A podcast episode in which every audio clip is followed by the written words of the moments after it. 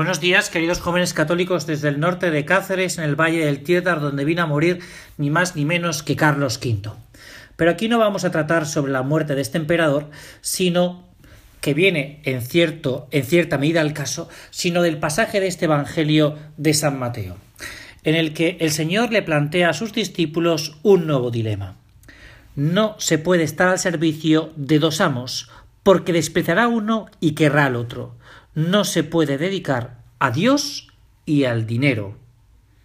Y este es un buen dilema, porque en definitiva es el dilema de que no se puede tener por Dios a Jesucristo o a el dinero, el placer, la felicidad material.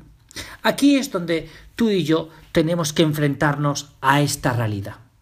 ¿Tú qué es realmente lo que prefieres? El otro día, en uno de los posts de los jóvenes católicos hablando del noviazgo, se hablaba de que el amor es sacrificio, es decir, es entrega, es dar, es darse a Jesús, en el caso del cristiano, el seguirle.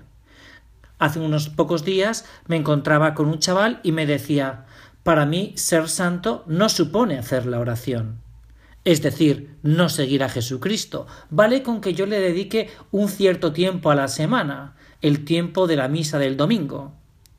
Es decir, él prefería un placer momentáneo, un placer temporal, a ese encuentro personal con Jesucristo. Claro, una persona que en el día a día no es capaz de dedicar un tiempo, pequeño, el que sea, a relacionarse con Jesucristo, Está buscando esencialmente su propia felicidad. Está buscando ser Él el verdadero Dios. Es verdad que tenemos que descansar, es verdad que tenemos que disfrutar, es verdad que lo tenemos que pasar bien, y estas cosas no son contradictorias con la voluntad del Señor. Pero hay ocasiones en las que se plantea ese dilema. Por ejemplo, en el caso de la oración entre estar un rato con el Señor, aunque a veces me cueste, o por ejemplo ver la televisión, como salía también en una de esas imágenes que se han colgado en el Facebook de jóvenes católicos, la PlayStation o Cristo en la Eucaristía.